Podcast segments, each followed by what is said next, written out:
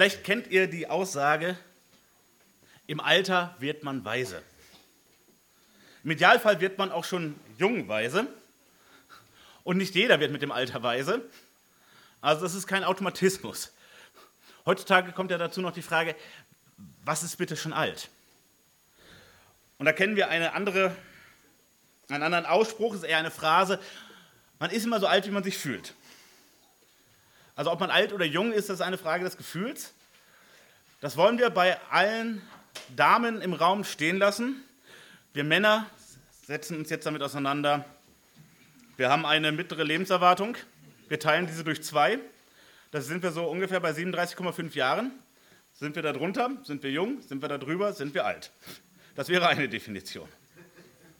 Aber bitte nicht bis 37,5 warten, bis wir danach streben, weise zu werden. Aber wenn wir zu dem Schluss kommen, dass wir wahrscheinlich schon mehr Zeit auf Erden sind, als wir noch bleiben werden, führt das bei manchem zum Nachdenken, wie nutze ich die Zeit, die ich noch vor mir habe. Das muss nicht immer diese sogenannte Lebensmitte sein, denn wir wissen, ist ja nicht zuverlässig. Wie alt wir werden, da haben wir keinen Garantieschein für. Ob wir 20, 40, 80, 100 werden, wir wissen es nicht. Ist ja nur eine gewisse Wahrscheinlichkeit. Für manch einen ist es ein einschneidendes Erlebnis, um mit den gleichen Gedanken zu beginnen. Vielleicht ein schwerer Unfall, eine Krankheit, ähm, ein Erlebnis im nahen Umfeld. Und wir fangen an zu überlegen, was sollte ich in der Zeit, die Gott mir hoffentlich noch gibt, was sollte ich angehen? Und zwar nicht nur für mich ganz persönlich. Also nicht nur die persönliche Wunschliste. Ich möchte noch einmal in die Südsee reisen. Ich möchte dies und das einmal erleben. Sondern was möchte Gott, was ich hier auf Erden noch angehen sollte?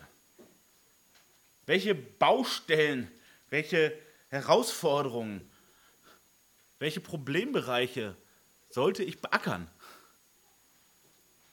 Welcher Themen sollte ich mich dringend annehmen? Wie ist das mit meiner Verantwortung? Ja, wie gesagt, wir müssen hoffentlich nicht erst gefühlt oder faktisch alt werden, um uns über solche Dinge Gedanken zu machen. Denn nochmal, wir wissen ja nicht, wie viel Zeit wirklich noch vor uns liegt. Und selbst wenn wir gerade erst erwachsen geworden sind oder noch auf dem Weg dahin sind, sollten wir gut überlegen, was ist noch dringend zu tun. Und zwar vor allem mit Blick auf Gott, mit Blick auf unsere Verantwortung und unseren Dienst hier auf Erden. Denn das haben wir uns ja schon öfter betrachtet. Zeit ist etwas, was wir niemals zurückbekommen können. Wir können Zeit auch nicht wirklich sparen. Wir können versuchen, sie etwas besser zu verwalten, besser ähm, mit der Zeit umzugehen. Aber die Zeit halten wir nicht fest, sie läuft immer weiter. Und deshalb sind wir sozusagen ständig im Flow und müssen schauen, wie können wir auf diesem fahrenden Zug möglichst klug damit umgehen.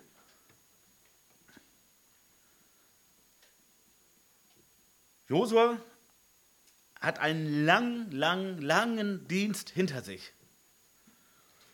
Er war lange Zeit der enge Mitarbeiter des Mose, einer der ganz wenigen, die sich als wirklich treu erwiesen haben. Und er war auch kein Jungspund letztlich, als er in, in diesem Dienst stand. Und lange sich damit begnügt, die rechte Hand zu sein von jemand. Und jetzt ist Josua alt, faktisch alt. Und er fühlt sich auch alt. Aber er ist nicht verzweifelt, er trauert nicht der Vergangenheit hinterher. Wir sehen im Rest des Josua-Buches, und dieser Rest ist wirklich ziemlich kurz, er ist einerseits zufrieden, er ist dankbar und glücklich, aber er sieht, es gibt noch Dinge zu tun. Und wo er körperlich sicher nicht mehr der, der fitteste ist, er weiß, es geht wirklich auf das Ende zu. Es sind jetzt seine letzten Tage, Wochen, Monate, vielleicht noch ein Jahr, was er vor sich hat. Er weiß, die Zeit ist knapp. Und er hält seine erste Abschiedsrede, wie es, wie es so im, im theologischen Kontext heißt, seine erste Abschiedsrede. Aber unser Predigtitel lautet Vorletzte Worte geistlicher Männer. Vorletzte Worte geistlicher Männer. Ja, wir können recht sicher sein, das waren sicher nicht die vorletzten Worte, die Josua insgesamt von sich gegeben hat. Aber die vorletzten Worte, die dokumentiert sind in Gottes Wort, die vorletzten Worte, die öffentlich gemacht wurden.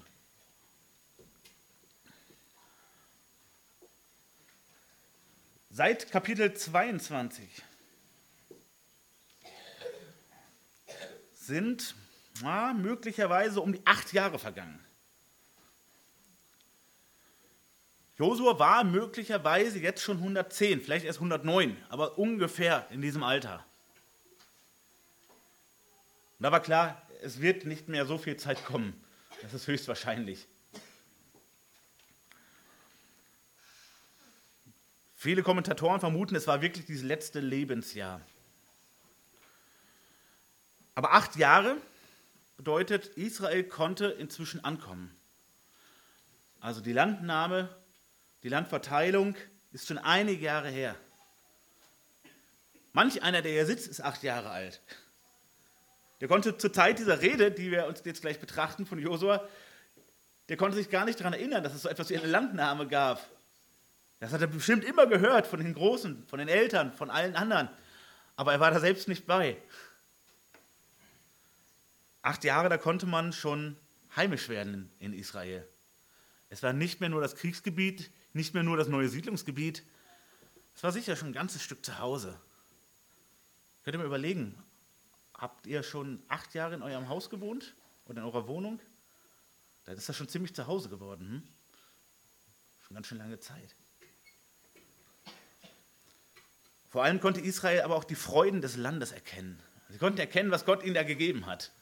Was für ein reichhaltiges und vielfältiges Land, was fruchtbar war, mit Hügeln, mit Wüste, mit sehr wasserreichen Gebieten, mit Meer, mit Seen, mit Flüssen. Sie konnten sich etwas aufbauen. Es gab sicher Häuser zu dieser Zeit. Es gab eine, eine Wirtschaft. Also die Leute haben angefangen, ihre Betriebe aufzubauen. Davon können wir ganz sicher ausgehen als Hirten, als Handwerker, als Bauern. Israel ist zu Hause. Wir sind so richtig da.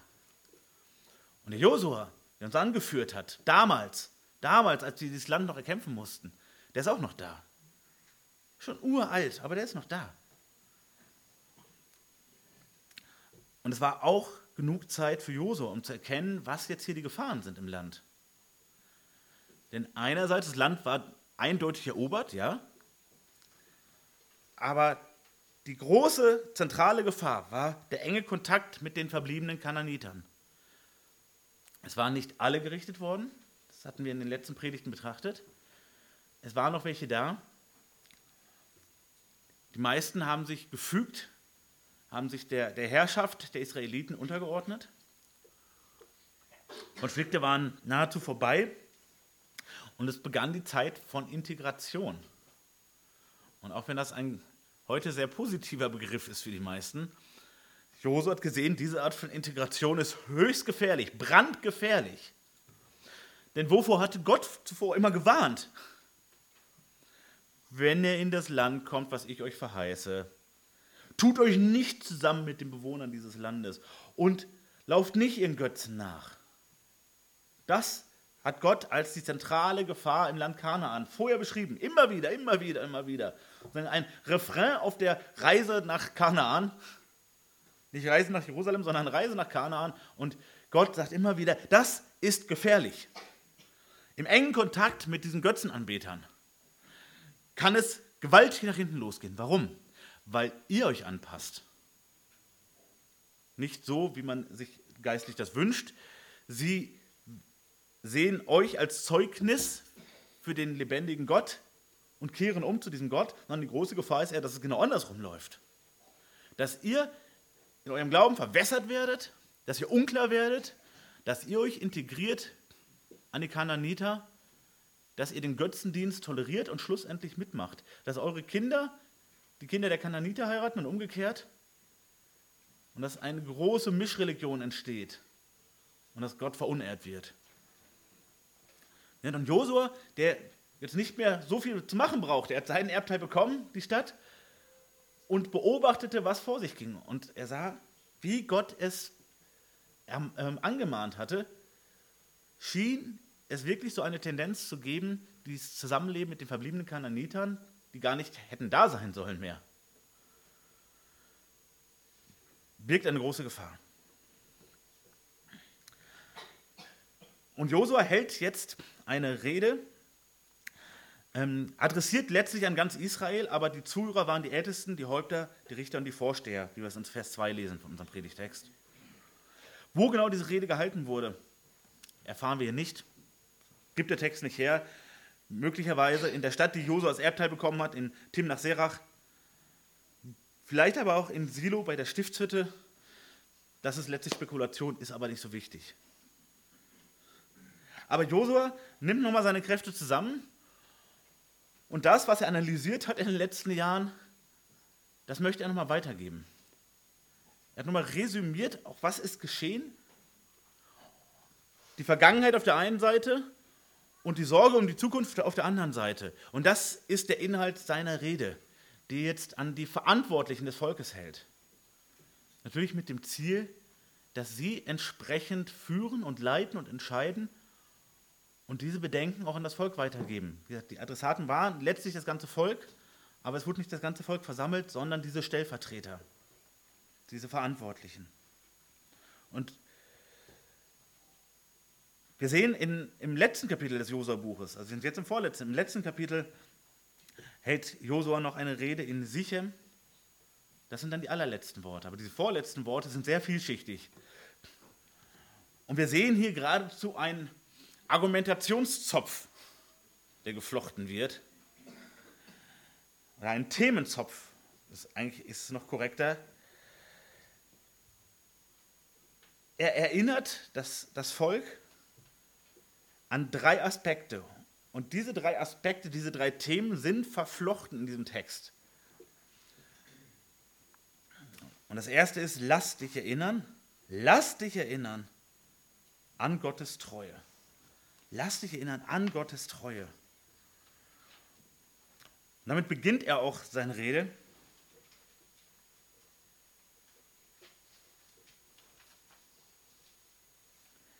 Vorher sagte er noch in Vers 2, eure Väter wohnten vor Zeiten jenseits des Euphratstroms und sie dienten anderen Göttern. Äh, Entschuldigung, mein Fehler. Ähm, das ist mit diesen Zahlen, schon wieder. Soll heute nicht mehr vorkommen. Spricht zu ihnen, ich bin nun alt und wohlbetagt. Er sagt, ich bin zum Ende meines Lebens gekommen. Und dieses wohlbetagt bedeutet nicht nur alt, sondern das ist positiv belegt, dieser Begriff. Und dann spricht er sie an und sagt, ihr aber habt alles gesehen, was der Herr, euer Gott, getan hat an allen diesen Völkern um euretwillen. Denn der Herr, euer Gott, hat selbst für euch gekämpft. Erinnert sich nochmal dran.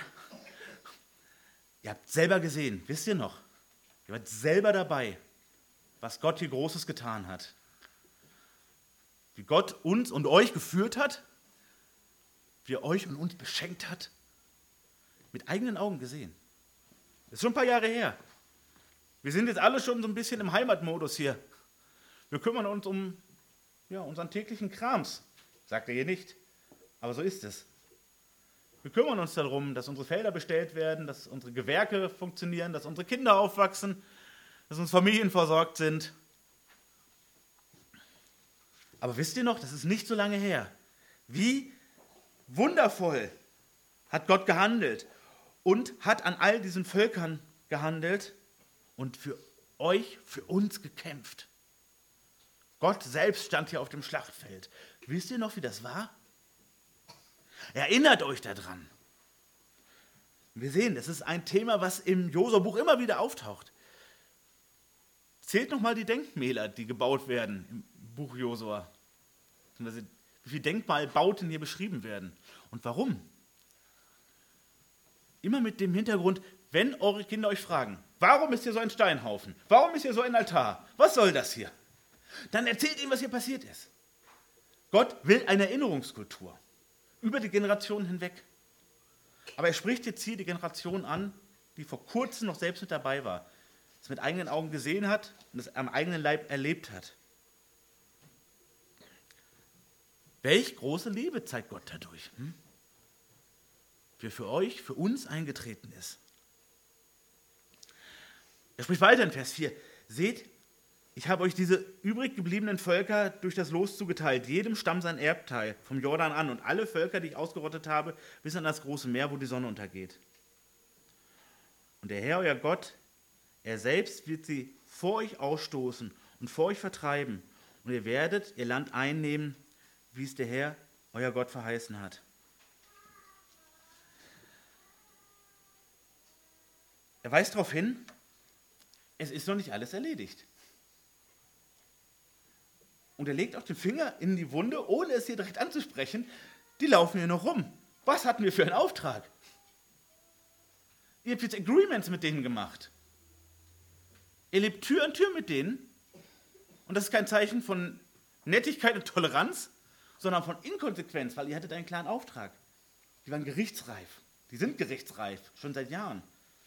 Und Gott hat euch das Land gegeben unter der Prämisse, dass ihr das Gericht vollstrecken sollt.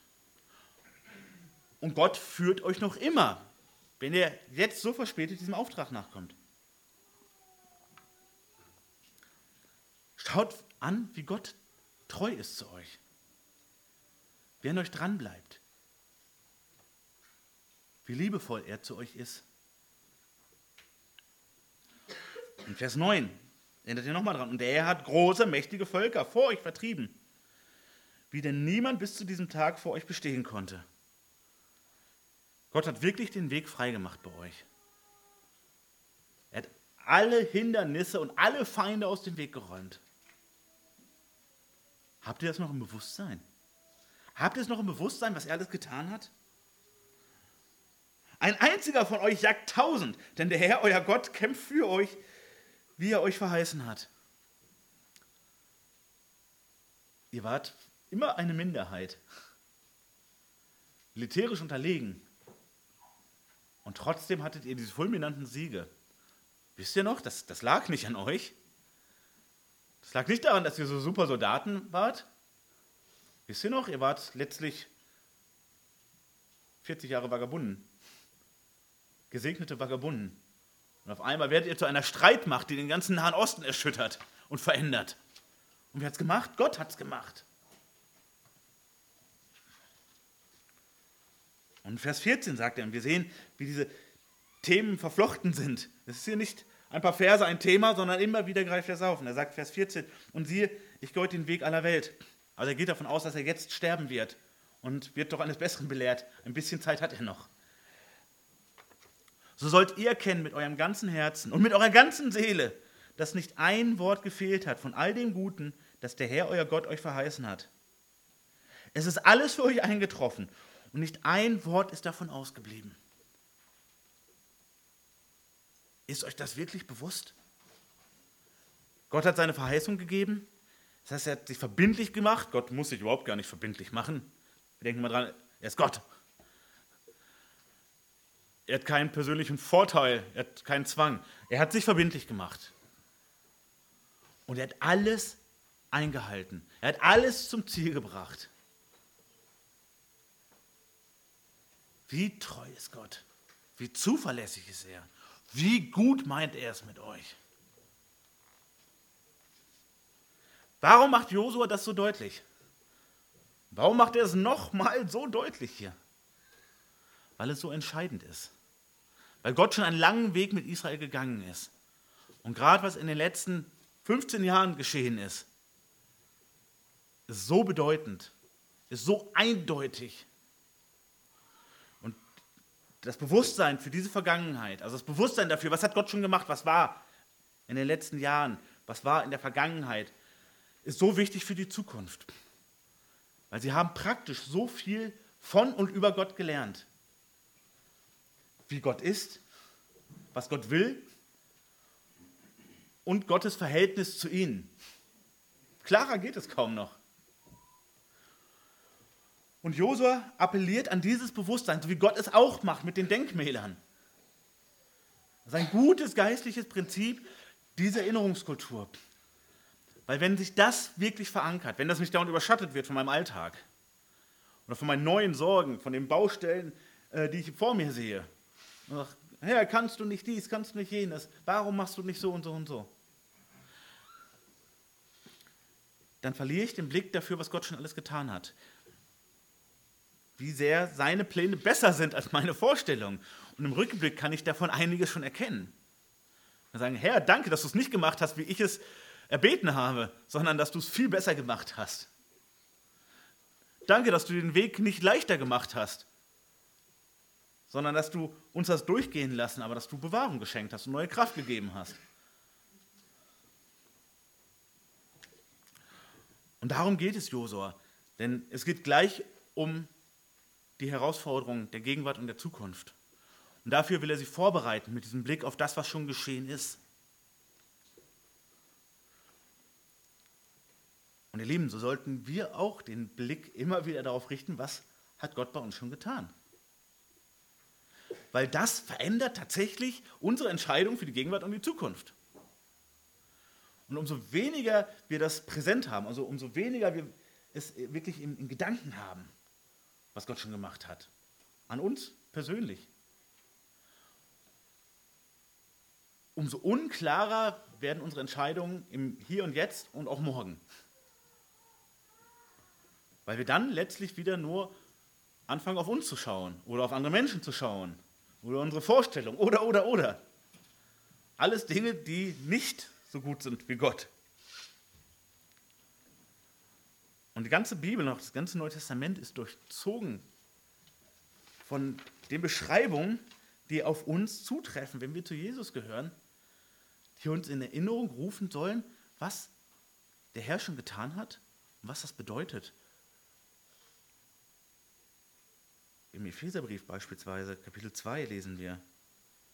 Gott aber, der reich ist an Erbarmen, hat um seiner großen Liebe willen, mit der er uns geliebt hat, auch uns, die wir tot waren durch die Übertretung, mit dem Christus lebendig gemacht.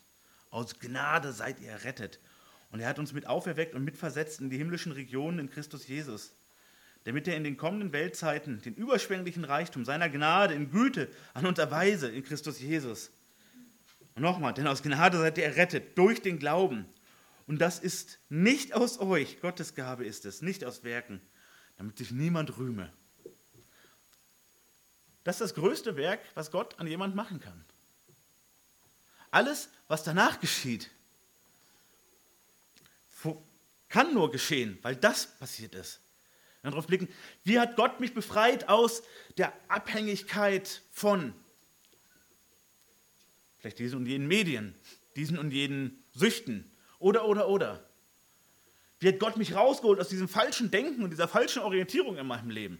Ja, das sind Sachen, die oft viel mehr hängen bleiben. Und ja, dafür ist Gott zu loben.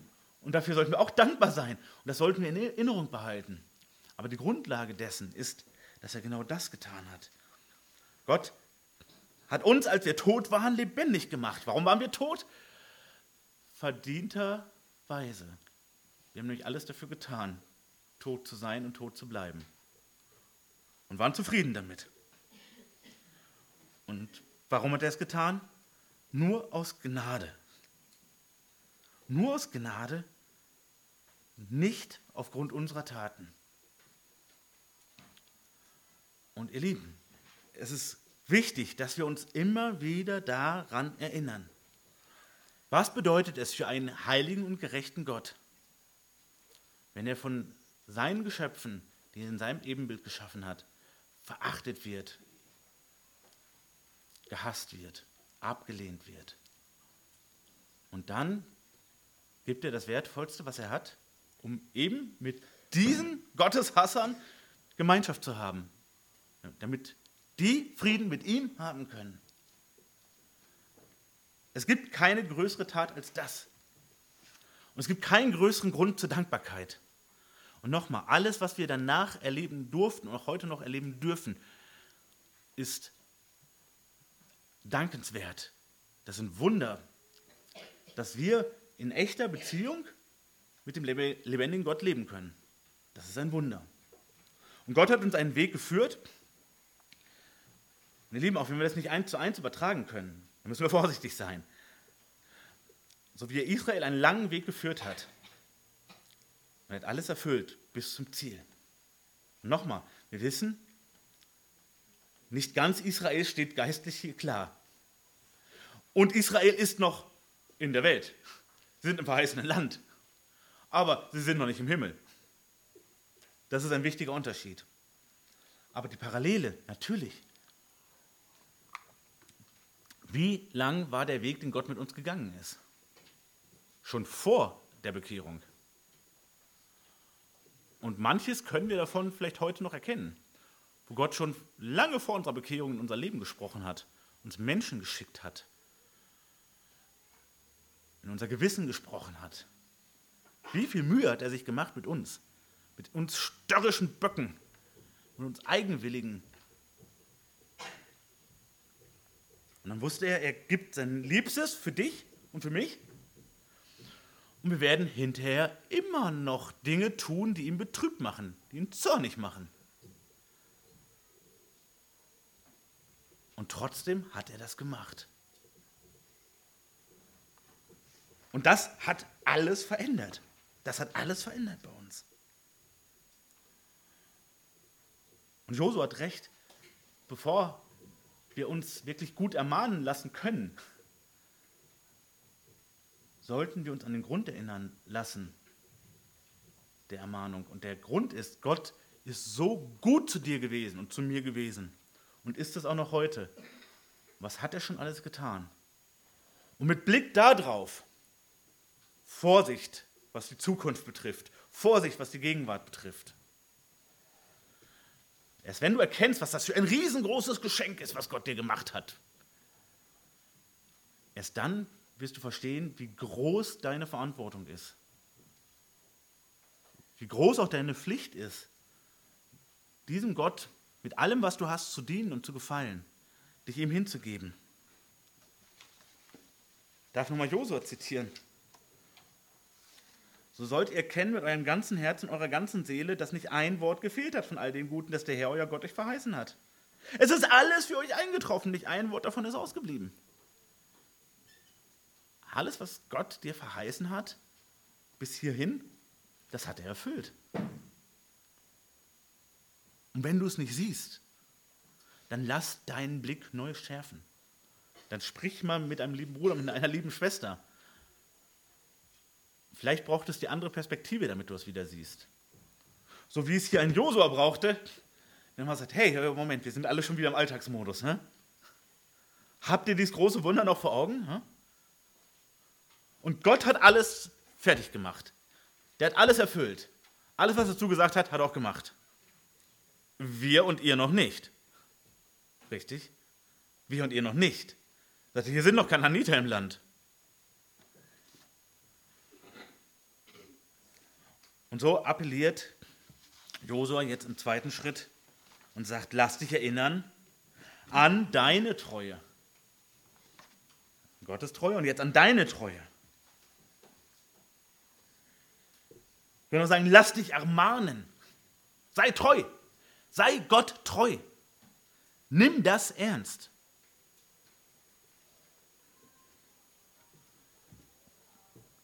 Wir lesen Vers 6 wo Josua sagt, so haltet nun fest daran, alles zu befolgen und zu tun, was im Buch des Gesetzes Moses äh, geschrieben steht, dass ihr nicht davon abweicht, weder zur Rechten noch zur Linken, damit ihr euch nicht mit diesen Völkern vermischt, die noch bei euch übrig geblieben sind, und nicht die Namen ihrer Götter anruft, noch bei ihnen schwört, noch ihnen dient, noch sie anbetet, sondern dem Herrn, eurem Gott, sollt ihr anhängen, wie ihr es getan habt bis zu diesem Tag.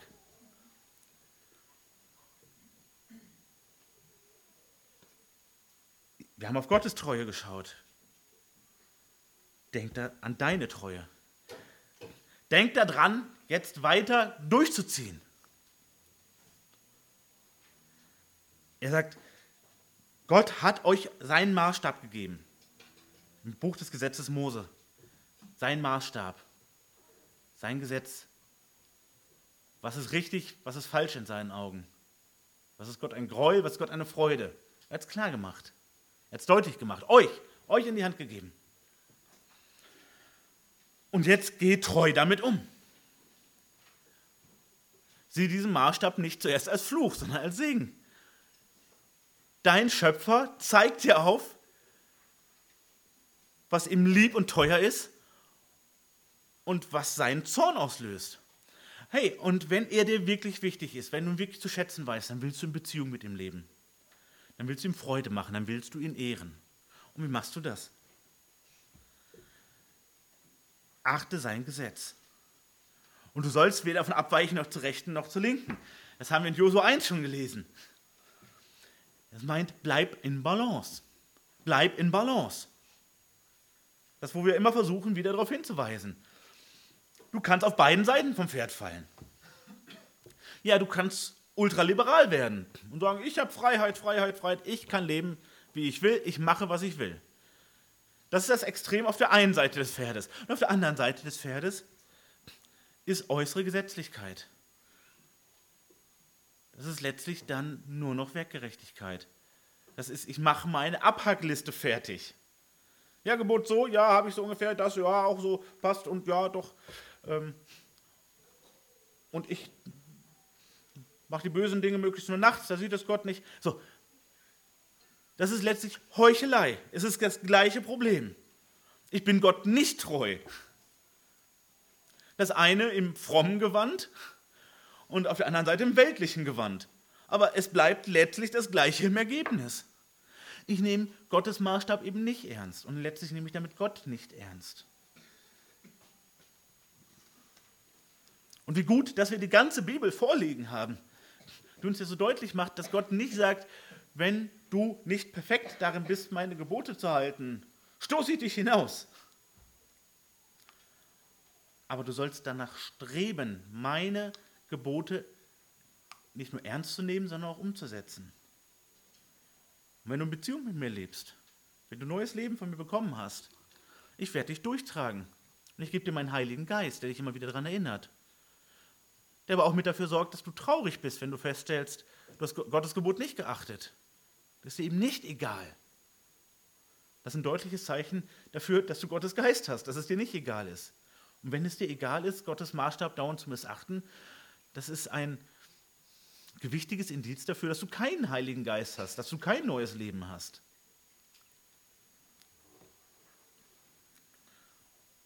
Aber er sagt, haltet fest daran, alles zu befolgen. Also hängt euch da dran, das ist wichtig. Das soll zentral für euer Leben sein. Dass ihr in guter geistlicher Balance seid. Und Balance ist halt nicht einfach das Mittelmaß deiner Zeit, sondern ist das, was Gottes Wort sagt.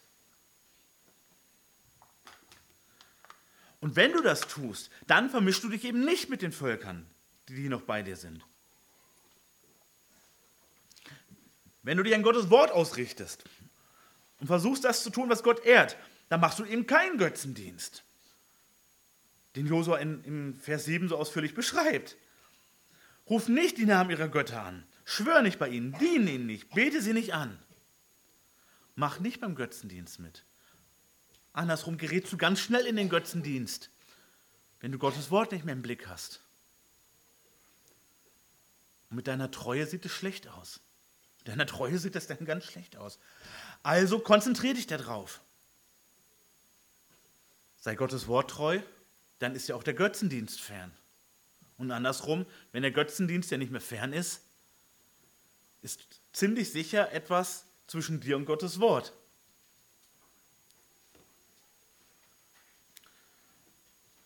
Und wie sollen sie es stattdessen machen?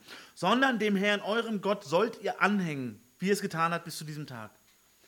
Bis hierhin wart ihr Gott treu. Wir erinnern uns, das ist die junge Generation.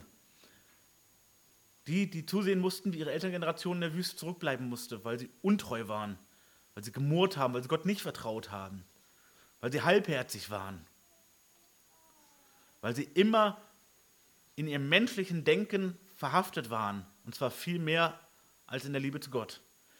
Und diese Generation hat das mitgekriegt. Unsere, unsere Eltern, die durften nicht mehr ins Land kommen. Genau aus diesen Gründen. Und er sagt, bis hierhin habt ihr eben auch das getan. Bis hierhin habt ihr euch treu verhalten. Bis hierhin war euch Gottes Gesetz wirklich wichtig. Gottes Wort war euch richtig wichtig. Aber macht das weiterhin. Das ist kein Automatismus. Das ist nicht so, ja, wir machen das jetzt, deshalb wird es auch in 20 Jahren so sein. Ihr Lieben, das können wir auch über unsere Gemeinde sagen. Wir sagen, ja, wir sind überzeugt, der Bibel so treu zu sein, wie wir es können. Aber ob das in 10 oder 20 Jahren noch so ist, das können wir nicht prophezeien, das können wir hoffen. Aber das wissen wir überhaupt nicht. Und das muss im Blick behalten werden. Das sagt er ihnen hier auch. Macht das weiterhin so. Ich ermahne euch dazu. Macht das. Wenn wir jetzt sagen, es geht ja hier um das Gesetz Mose, sind wir da letztlich nicht bei Gesetzlichkeit, dann darf ich uns daran erinnern. Wir hatten vor sehr kurzer Zeit ja eine Predigt, wo es um den Vers ging, wer mich liebt, der tut meine Worte. Jesus sagt, wer mich nicht liebt, der befolgt meine Worte nicht.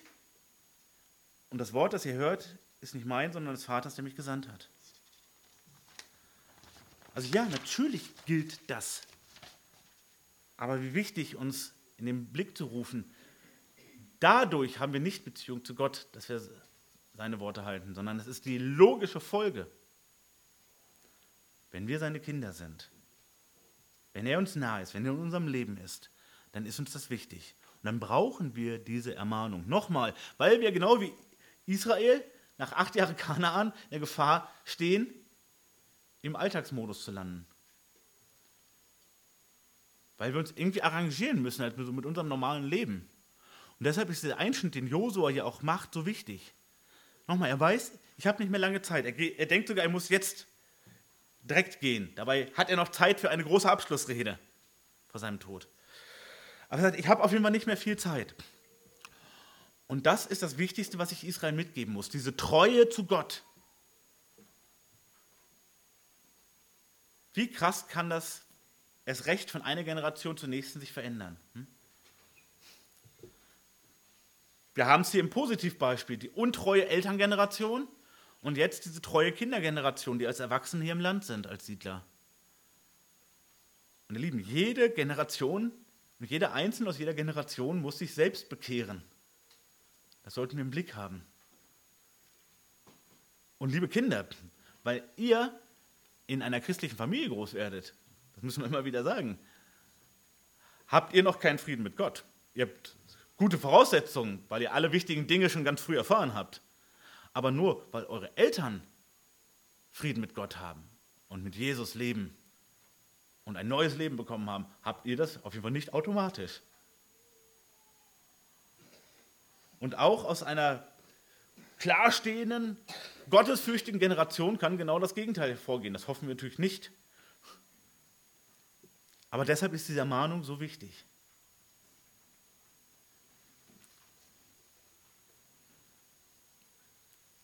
Und trotzdem macht Gott uns klar, unsere Treue ist wichtig. Er will unsere Treue, er will unser Streben, er will unsere Hingabe. Und zugleich kennt er unseren Mangel. Hm? In Römer 3, der bekannte Vers. Wie denn, wenn auch etliche untreu waren, hebt etwa ihre Untreue die Treue Gottes auf? Oder 2 Timotheus 2,13. Wenn wir untreu sind, so bleibt er doch treu. Er kann sich nicht selbst verleugnen. Und wir sehen, dass hier diese Beziehung zwischen Menschen und dem lebendigen Gott anders ist als ein Agreement zwischen Menschen. Also anders als so ein, ein menschlicher Vertrag auf Augenhöhe. Du sagst, naja, also solange du dich an die Vertragsbedingungen hältst, halte ich mich auch an die Vertragsbedingungen. Wenn du dich aber nicht mehr an die Vertragsbedingungen hältst, mache ich das auch nicht. Im schlimmsten Fall führen wir unsere Ehen sogar so. Das wäre dann die Vollkatastrophe. Wir sehen, hier ist es anders. Gott will das anders. Gott sagt, das ist nicht auf Augenhöhe. Der lebendige Gott beschließt, entscheidet, dass er in dein Leben kommt und dass er dich festhält. Und er hat sich das gut überlegt. Und er weiß, wo du fallen wirst. Er weiß, wo du falsche Entscheidungen treffen wirst, wo du krumme Wege gehen wirst. Das weiß er schon alles. Und er weiß, dass du nicht perfekt treu sein wirst, die Zeit, die dir auf Erden noch gegeben ist. Und es ist ihm nicht egal, ob du treu oder untreu bist. Es ist ihm überhaupt nicht egal. Es bewegt ihn in seinem Herzen, dein Handeln und mein Handeln von uns kleinen Menschen. Das ist ihm wichtig. Aber zugleich gibt er dich und mich nicht auf. Nochmal, das ist ein menschlicher Vertrag. Wenn du treu bist, bin ich auch treu. Und Gott sagt, du sollst treu sein. Du sollst treu sein. Aber ich weiß, du wirst nicht immer treu sein. Und deshalb werde ich dich nicht verstoßen. Aber es wird mich traurig machen, es wird mich zornig machen. Ich werde dir nachgehen. Ich werde dich wieder zurechtbringen. Aber ich gebe dich nicht auf. 1. Korinther 3, Vers 13, so lesen wir, so wird das Werk eines jeden offenbar werden. Der Tag wird es zeigen, weil es durchs Feuer geoffenbart wird. Und welcher Art das Werk eines jeden ist, wird das Feuer erproben. Wenn jemand das Werk, das er darauf gebaut hat, bleibt, so wird er Lohn empfangen. Will aber jemand das Werk verbrennen, so wird er Schaden erleiden. Er selbst aber wird gerettet werden, doch so wie durchs Feuer hindurch. Gott sind unsere Taten nicht egal und sie haben auch eine Bedeutung für die Ewigkeit. Ja? Aber sie entscheiden nicht über Himmel oder Hölle. Darüber entscheidet nur der Glaube. Also wir müssen das in dieser Balance bewahren. Und nochmal, wenn wir unseren Herrn wirklich lieb haben, und sagen, ich kann nichts mehr dazu tun, aber ich kann nur antworten auf deine Liebe, indem ich eben das tue, was Josua auch Israel noch ein Stammbuch geschrieben hat. Ich möchte am liebsten so treu sein, wie du bist. Aber ich bin nicht größenwahnsinnig. Ich kann mich inzwischen ein bisschen selber einschätzen. Aber ich möchte das immer besser tun. Ich weiß, so treu wie Gott selbst bin ich nicht und werde ich hier auf Erden wohl auch nicht mehr werden. Aber ich möchte es so gut ich es irgendwie kann. Und bitte hilf mir dabei. Dass wenn ich dein Wort lese, wenn ich deinen Maßstab lese, wenn ich deinen Willen erfahre, darum geht es ja. Dass ich mir nicht überlege, wie kann ich mich am besten durchmogeln. Ihr Lieben, wir kennen das nicht nur, aber auch aus weiten Teilen der jüdischen Theologie. Wir kennen das von den Pharisäern, die gesagt haben, naja, wenn Gott sagt, das darf ich nicht tun, dann kann ich es ja lieber so tun. Das hat er ja nicht gesagt. Mit solchen Tricks komme ich nicht an, wenn ich meinen Herrn lieb habe. Wenn Gott sagt, dass er etwas nicht möchte, dann überlege ich nicht, wie ich es doch tun kann. Und irgendwie so den kleinen Rechtsverdreher vor Gott spielen kann. Also letztlich die Frage, darf ich das noch, noch als Christ? Ist die falsche Frage. Sondern soll, sollte ich das tun? Kann ich damit Gott ehren? Mache ich ihm damit Freude? Das ist die Frage. Nicht, kann ich das irgendwie noch tun? Und wenn ich jetzt aber dies oder das oder jenes mache und sage und behaupte, nee, das ist nicht die Frage von jemand, der seinen Herrn wirklich lieb hat. Und trotzdem können wir auf solche Fragen kommen. Und dann sollten wir uns wie Israel jetzt den Kopf gewaschen bekommt und uns den Kopf waschen lassen. Na, Moment, Moment, ganz falscher Ansatz. Nochmal, was hat er alles schon bei mir getan? Wow, wow. Er hat mich aus dem Dreck meiner Sünde herausgeholt. Er hat mich aus der Sklaverei herausgekauft zum höchsten Preis. Und er hält mich aus und hat mich lieb und geht mir nach und gibt mir Kraft und gibt mir Hoffnung und trocknet meine Tränen jeden Tag.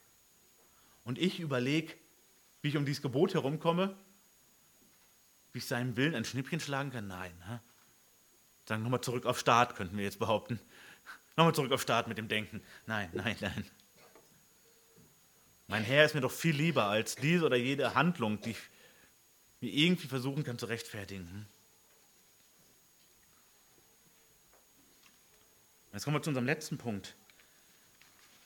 Denn der Kern, der jetzt ja auch schon anklang, ist die Erinnerung an was? Lass dich erinnern an deine offene Flanke. Lass dich erinnern an deine offene Flanke.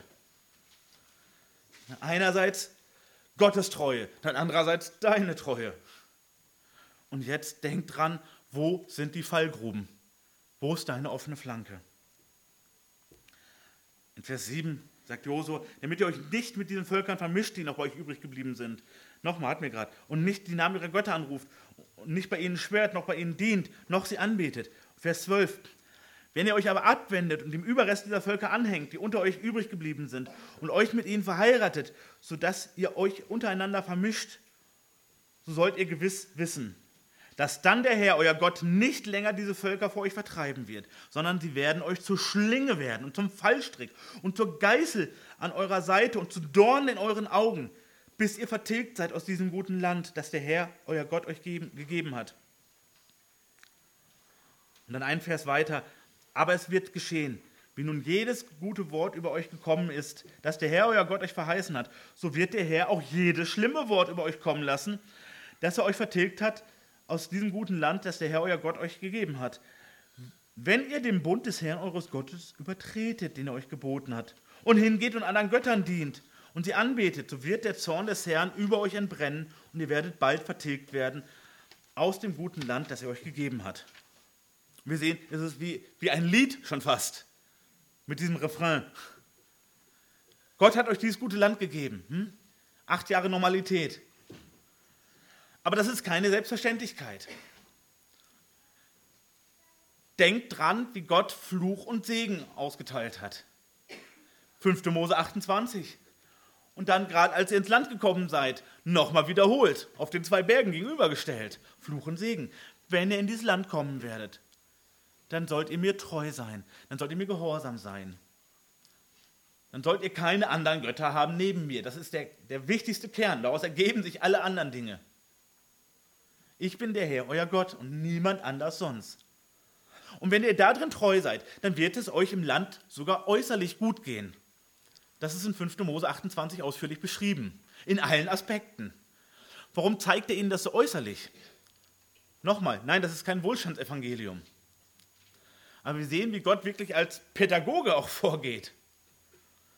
Wie versteht Israel am ehesten, dass Gott mit ihnen ist in diesen äußeren Dingen? Und Gott handelt nicht zu allen Zeiten so. Das war eine wichtige Lektion. Jeder von euch kapiert, wenn ihr genug zu essen habt, wenn ihr ein Zuhause habt, wenn ihr gut versorgt seid, eure Familien wachsen, eure Herden wachsen, all das, was äußerlich wichtig ist im Leben, dass Gott mit euch ist. Das ist eine ganz einfache Lektion. Warum geben wir unseren Kindern äußerliche Belohnung? Hey, warum kriegt ihr im, äh, in, in, der Jungschaft für richtige Antworten manchmal ein Kaugummi oder ein Bonbon oder so? Machen wir manchmal. Hm? Nicht damit ihr euch in der Bibel auskennt, um Bonbons zu essen. Sondern um euch zu zeigen, ja, das ist gut. Es ist gut danach zu streben.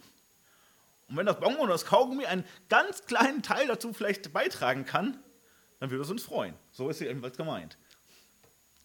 Und so macht Gott das hier auch. Aber er sagt auch dann, was passiert, wenn sie untreu sind, wenn sie anderen Göttern anhängen, wenn sie ihrem Herrn eben nicht ergeben sind, sondern wenn sie geistliche Hurerei betreiben. In diesem Sinn war der äh, falsche Lesungstext auch gar nicht so falsch. Unabsichtlich ist er doch eine Schnittmenge. Er sagt, das ist, das ist letztlich Hurerei, wie eine Ehefrau, die von ihrem Mann weggeht und anderen gern hinterherläuft. So ist das. Und dann kommt dreimal so lang der Fluch, der über sie kommt, also der Antisegen könnte man sagen, wenn sie das machen. Warum in diesen äußerlichen Dingen? Damit sie das verstehen. So wie ein Kind auch äußerlich korrigiert wird, damit es versteht, das ist falsch. Und genauso bekommt Israel diesen äußerlichen Fluch angedroht und erfährt ihn dann auch ganz praktisch, damit sie diese Lektion lernen. Nicht, weil Gott sie verwirft, aber um ihnen zu zeigen, wie ernst er das nimmt. Das Hinterherlaufen anderer Götter.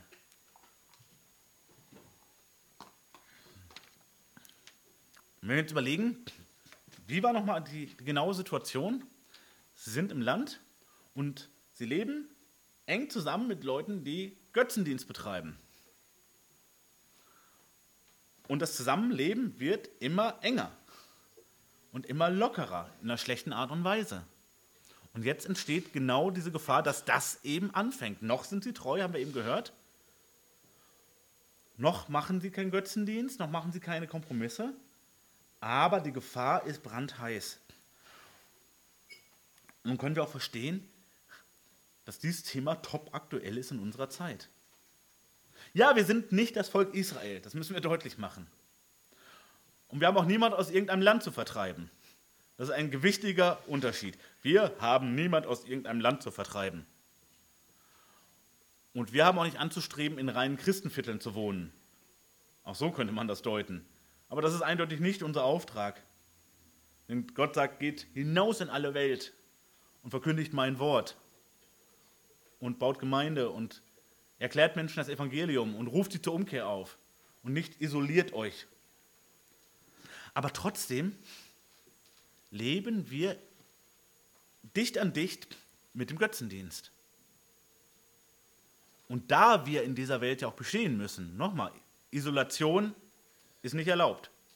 Isolation ist keine Option. Das ist der falsche Weg, eindeutig. Aber so wächst natürlich auch die Gefahr, hier falsch Kompromisse zu machen. Und nochmal zu unserem eigentlichen Lesungstext, wo Paulus schreibt, zieht nicht an einem fremden Joch mit den Ungläubigen. Denn was haben Gerechtigkeit und Gesetzlosigkeit miteinander zu schaffen? Was hat Licht für Gemeinschaft mit der Finsternis? Wie stimmt Christus mit dem Belial überein?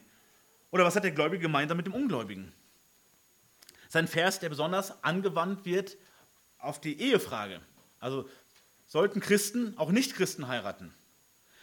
Das ist nicht das Hauptthema dieses Abschnitts. Aber ja, das schließt das eindeutig mit ein. Was bedeutet in einem Joch sein miteinander? Also zusammen eine Last ziehen, zusammen durchs Leben gehen. Das Ehe natürlich eindeutig inkludiert. Das gehört eindeutig dazu, die Ehe. Aber nicht nur. Er fragt weiter, wie stimmt der Tempel Gottes mit Götzenbildern überein? Denn ihr seid ein Tempel des lebendigen Gottes, wie Gott gesagt hat, ich will in ihnen wohnen und unter ihnen wandeln und will ihr Gott sein. Und sie sollen mein Volk sein. Darum geht hinaus von ihnen und sondert euch ab, spricht der Herr, und rührt nichts Unreines an. Denn ich will euch aufnehmen und ich will euch ein Vater sein und ihr sollt mir Söhne und Töchter sein, spricht der Herr, der Allmächtige. Ja, was sollen wir denn jetzt nun tun? Das müssen wir einmal klären. Wir sollen noch in die ganze Welt gehen. Wir sollen Gemeinschaft mit den Sündern haben, so wie es unser Herr auch gemacht hat. Und wir sollen sein Wort verkündigen. Ja, das sollen wir eindeutig. Aber ihr sagt uns Paulus, ihr sondert euch ab. Was ist nun zu tun? Wir sollen beides tun. Wie geht das? Wir sollen es erstmal nicht grundsätzlich von Menschen absondern. Nein, nochmal, wir sind in alle Welt geschickt und das gilt. Wir sollen Salz und Licht sein in dieser Welt. Und damit ist eben die nichtgläubige Welt gemeint. Da sollen wir Salz und Licht sein. Wir sollten in diese Dunkelheit kommen. Wir sollen wie Salz in diese Wunde kommen und die Fäulnis aufhalten. Ja, das sollen wir. Aber hier geht es um Geistliches. Das bedeutet, macht geistlich keine Kompromisse. Macht geistlich keine Kompromisse. Also habt nicht Anteil am Götzendienst in Form irgendeiner Toleranz, irgendeines interreligiösen Dialogs. Warum trifft das hier so auch auf die Ehe zu? Ihr Lieben, wenn unser ganzes Leben ein Gottesdienst sein soll, wie kann ich diese engste Verbindung mit jemandem eingehen, so wie es der Paulus hier auch deutlich macht? Wie soll ich so eine engste Verbindung mit jemandem eingehen, der in eine ganz andere Richtung läuft? Da ist wie das Bild des Jochs. Da sind die Zugtiere eingespannt und die müssen in eine Richtung laufen. Das funktioniert nicht anders. Die können nicht in zwei verschiedene Richtungen laufen. Und die Gefahr, dass wir uns runterziehen lassen, anstatt jemand hochzuziehen, ist sehr groß. Das können wir gerne mal ausprobieren mit einem Stuhl. Im Gottesdienst machen wir solche Spielchen ja nicht. Aber ihr könnt das gerne hinterher mal ausprobieren. Jemand stellt sich auf einen Stuhl und versucht, jemand hochzuziehen. Das ist schwer. Und der andere kann mal versuchen, denjenigen runterzuziehen. Das ist ziemlich leicht. Das ist eine kleine Veranschaulichung, dass es viel schwerer ist, viel herausfordernder ist, geistlich gut zu tun, als sich geistlich falsch beeinflussen zu lassen. Das ist ja ganz naheliegend. Um geistlich ein Segen zu sein in unserem Umfeld, braucht es viel Zeit, oh, viel Geduld. Manchmal auch so ein gutes Maß an Gelassenheit, aber auch Eifer und Hingabe. Man fühlt, wie so manche graue Haare wachsen. Bezug auf so manche Beziehungen, die man hat, manche Gespräche und Diskussionen, die man hat dabei. Hm? Das kostet richtig Kraft und manchmal noch mehr. Andersrum, dass wir uns geistlich verwässern lassen, verderben lassen, das geht ganz einfach. Wir müssen gar nichts groß tun. Ganz im Sinne von Meditation, mach deinen Kopf einfach mal ein bisschen leer, schalte mal das ganze Geprüfe aus, geh mal aus dem Kopfmodus ein bisschen in den Bauchmodus und geh einfach raus in die schöne Welt. Kommt von ganz alleine, gar kein Problem. Gar kein Problem. Sei doch mal ein bisschen offen, wenn der nächste Zeuge Jehovas kommt. Besuch doch mal eine Moschee. Schau dir doch mal an, welche Impulse auch sie zu bieten haben. Brauchst gar nichts machen, ganz automatisch. Du wirst geleitet. Brauchst keine Kraft investieren. Versteht ihr? Das ist eben das Problem. Und deshalb diese ernsten Warnungen. Und deshalb dieses, sondert euch ab. Also zieht die Grenzen klar. Seid dem Menschen nah, aber nicht ihren Inhalten. Das ist ein großer Unterschied. Und das ist auch im christlichen Bereich etwas, was wir, wir dringend mehr fördern müssen. Also sei für Menschen da, aber deshalb nimm nicht ihre, die Bibel nennt das Gedankengebäude an. Also ihre Religion, ihren Götzendienst, vielleicht auch ihre Ideologien, ihre antibiblischen Denkweisen. Nimm die nicht an, aber sei den Leuten trotzdem nah. Und da musst du dich klar absondern. Da musst du lernen, Nein zu sagen. Da bist du dran, an jemand, der dem Islam anhängt und bist in guten Gesprächen und hast gute Gemeinschaft mit der Person. Und lädst ihn ein, vielleicht auch mal in den Gottesdienst. Das ist hervorragend. Und dann lädt er dich ein und sagt, komm noch zum Ende des Ramadan bei uns in die Moschee. Hm, hm. Wo ist der Punkt, wo ich Nein sagen muss? Vielleicht sagt er, komm, lass uns doch mal in den Koran gucken. Muss ich mich hier schon absondern? Ich denke nicht. Nein. Aber sagt, komm doch mal mit und mach bei uns Gottesdienst mit. Wir gehen wir zusammen beten. Komm, kannst du alles mal mitmachen? Wir ziehen die Schuhe aus und dann auf die Teppiche und vorher die Waschung und machst alles mal mit. Du sollst ja auch mitkriegen, was, was ich glaube. Ihr Lieben, da ist eindeutig eine Grenze erreicht und die sollten wir klar ziehen. Jetzt unabhängig von diesem Beispiel. Warum? Da fangen wir selber an, Götzendienst im schlimmsten Fall sogar mit zu betreiben, auf jeden Fall zu verharmlosen. Und das ist das, was hier gemeint ist. Israel ist nochmal in der Spezialsituation, dass die Völker überhaupt gar nicht mehr da sein sollten, beziehungsweise die Leute. Da haben wir eine andere Situation. Ja, die Leute sollen hier sein, weil wir sollen sie erreichen. Das ist alles richtig soweit. Aber wir sehen, Israel lebt seit acht Jahren mit denen Seite an Seite. Es ist noch nichts passiert, aber es ist eine Gefahr da. Wie ist das bei dir? Sonderst du dich völlig ab von deinem Umfeld? Nochmal, dann kannst du deinen Auftrag gar nicht nachkommen. Immer dran denken, warum hat Gott uns noch nicht nach Hause geholt? Warum sind wir noch auf Erden? Warum ist unser Leib noch nicht verrottet und liegt 1,80 Meter tiefer? Weil er hier mit uns noch etwas vorhat. Nur deswegen. Letztlich nur deswegen. Und dann sollten wir uns klar machen, wir müssen hinausgehen. Wir müssen zu den Menschen gehen. Ja, wir müssen Gemeinschaft mit Sündern haben. Damit verunreinigen wir uns nicht. Aber wir dürfen keine Gemeinschaft mit Sünde haben. Das ist der Unterschied. Ja, wir sollen Gemeinschaft mit Götzendienern haben. Aber keine Gemeinschaft mit Götzendienst oder mit den Götzen. Das ist ein wichtiger, wichtiger Unterschied. Und dazu müssen wir lernen, Nein zu sagen, Stopp zu sagen. Danke für die Einladung, aber das kann ich nicht machen, das will ich nicht machen.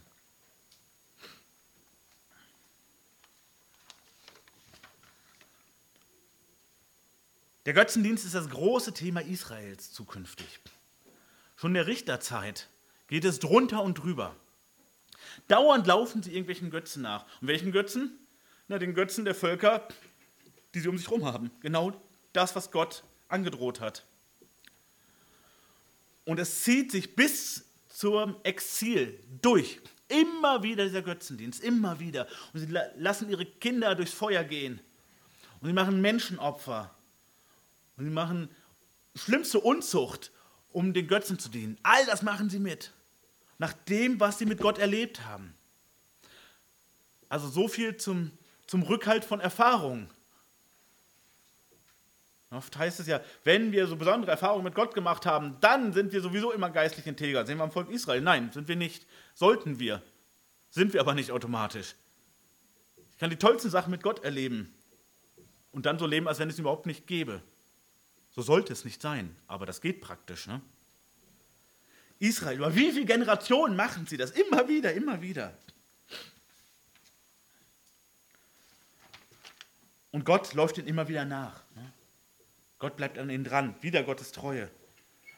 Ich lese mal aus Jeremia 3 vor, ab Vers 1. Und er spricht, wenn ein Mann seine Frau verstößt und ihn verlässt und ein anderer Mann zu eigen wird, darf er wieder zu ihr zurückkehren, würde nicht ein solches Land dadurch entweiht, du aber hast mit vielen Liebhabern gehurt, doch kehre wieder zu mir zurück, spricht der Herr. Man sagt, ich hätte allen Grund, du als meine Ehefrau, liebes Volk Israel, dich zu verstoßen. Das ist immer alles dafür getan. Du hast genau das Gegenteil getan von dem, was eine gute Ehefrau macht. Du warst mir total untreu. Du bist den ganzen anderen Kerlen hinterhergelaufen. Du bist den ganzen anderen Göttern hinterhergelaufen. Aber ich sage, komm bitte zurück zu mir. Ich habe dich trotzdem noch lieb.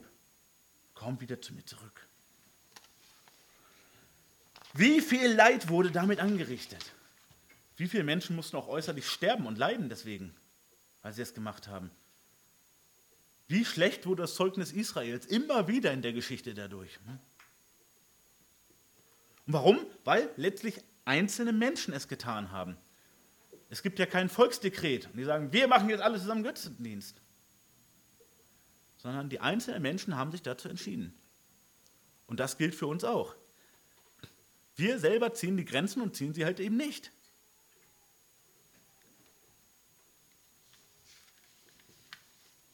Dann kennen wir dieses ganz krasse Beispiel von König Salomo. Und das macht uns wieder deutlich, warum Gott hier immer wieder betont die Gefahr der Ehen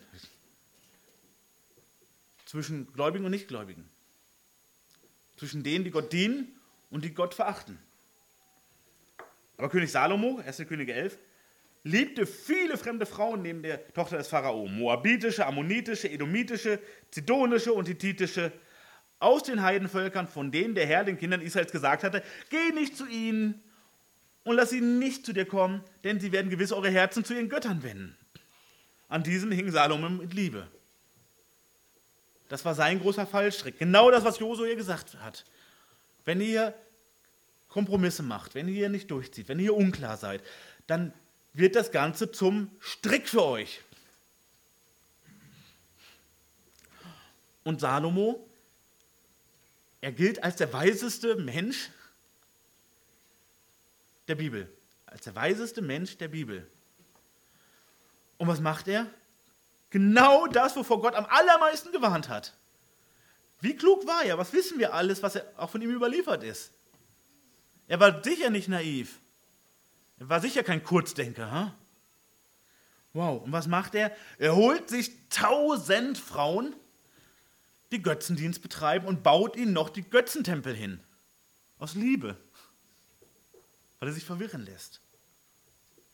Und ihr Lieben, es muss nicht immer eine Frau sein, es könnte auch ein Mann sein, aber auch das muss nicht so sein. Aber überleg für dich, was ist das, was für Salomo die Frauen waren? Was ist das, was dich zu Kompromissen beim Götzendienst verleitet? Ja, das müssen nicht mal andere Menschen sein. Es kann die Vorstellung von Toleranz sein. Ja, Toleranz ist weder gut noch schlecht. Wir müssen klären, in welchem Rahmen und wofür tolerant. Ich will vielleicht besonders tolerant sein, besonders offene Türen haben. Vielleicht sogar mit dem Argument des missionarischen Eifers. Naja, dann, ich muss auch mal mit, mit denen mitgehen, wenn die Ramadansfeier haben. Oder ich muss mal mitgehen in den hinduistischen Tempel, weil dann kommen die vielleicht mal mit in den Gottesdienst. Und was ist schon so schlimm, wenn ich mal beim Zuckerfest mitmache?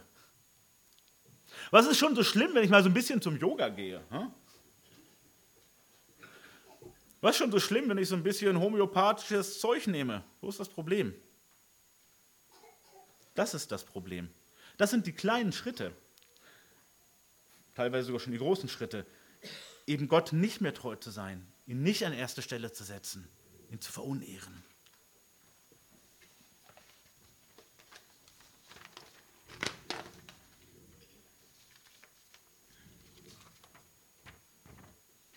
Die vorletzten Worte geistlicher Männer.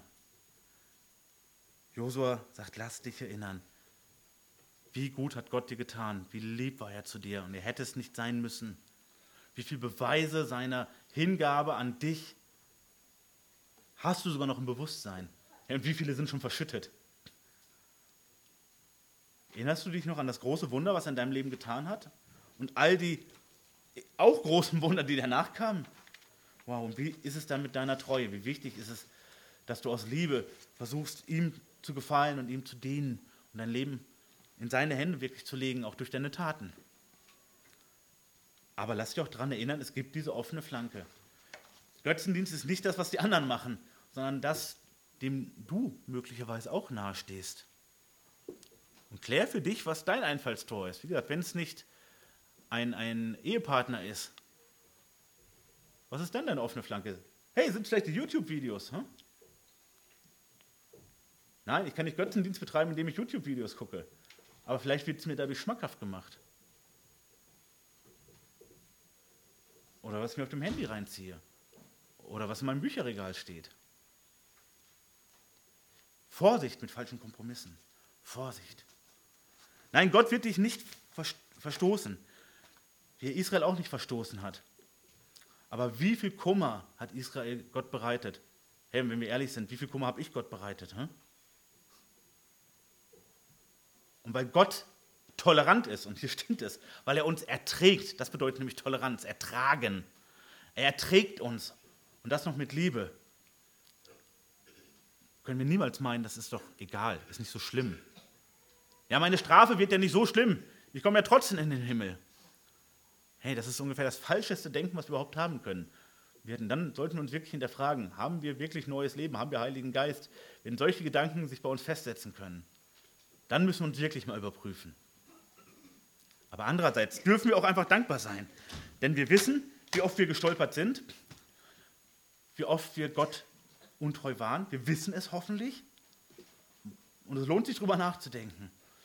Aber wir wissen auch, seine Liebe zu uns, seine Treue zu uns ist nicht ein Vertrag auf Augenhöhe. Selbst da, wo wir untreu sind und es hinterher erkennen müssen und uns schämen müssen, darüber trauern müssen und Buße tun müssen, bleibt Gott treu. Überlegt nicht, ob er seine Hand abzieht. Er sagt, ich wusste das schon. Und es macht mich traurig in meinem Herzen. Ich bin zornig über das, was du getan hast. Aber du bist mein Kind und dann bleibst du auch mein Kind. Und ich habe mich auf dich eingelassen, selbst mit dieser Tat. Das wusste ich nämlich vorher schon.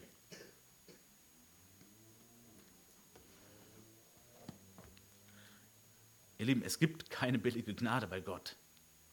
Es gibt unendlich teure Gnade. Und darauf können wir nur antworten. Und die Antwort bedeutet Liebe. Und diese Liebe ist eine Entscheidung und die ist praktisch. Die ist ganz praktisch. Und wir entscheiden jeden Tag, und letztlich auch in jedem Moment, wo wir sagen, mache ich das oder mache ich das, entscheiden wir, wie wir diese Liebe Gott gegenüber tatsächlich leben. Oder ob wir wieder so leben, dass wir hinterher erkennen, trauern, bereuen und Buße tun müssen. Herr, bitte hilf, dass wir weise werden in solchen Dingen. Bitte hilf, dass wir immer wieder uns daran erinnern lassen, was du Wundervolles getan hast.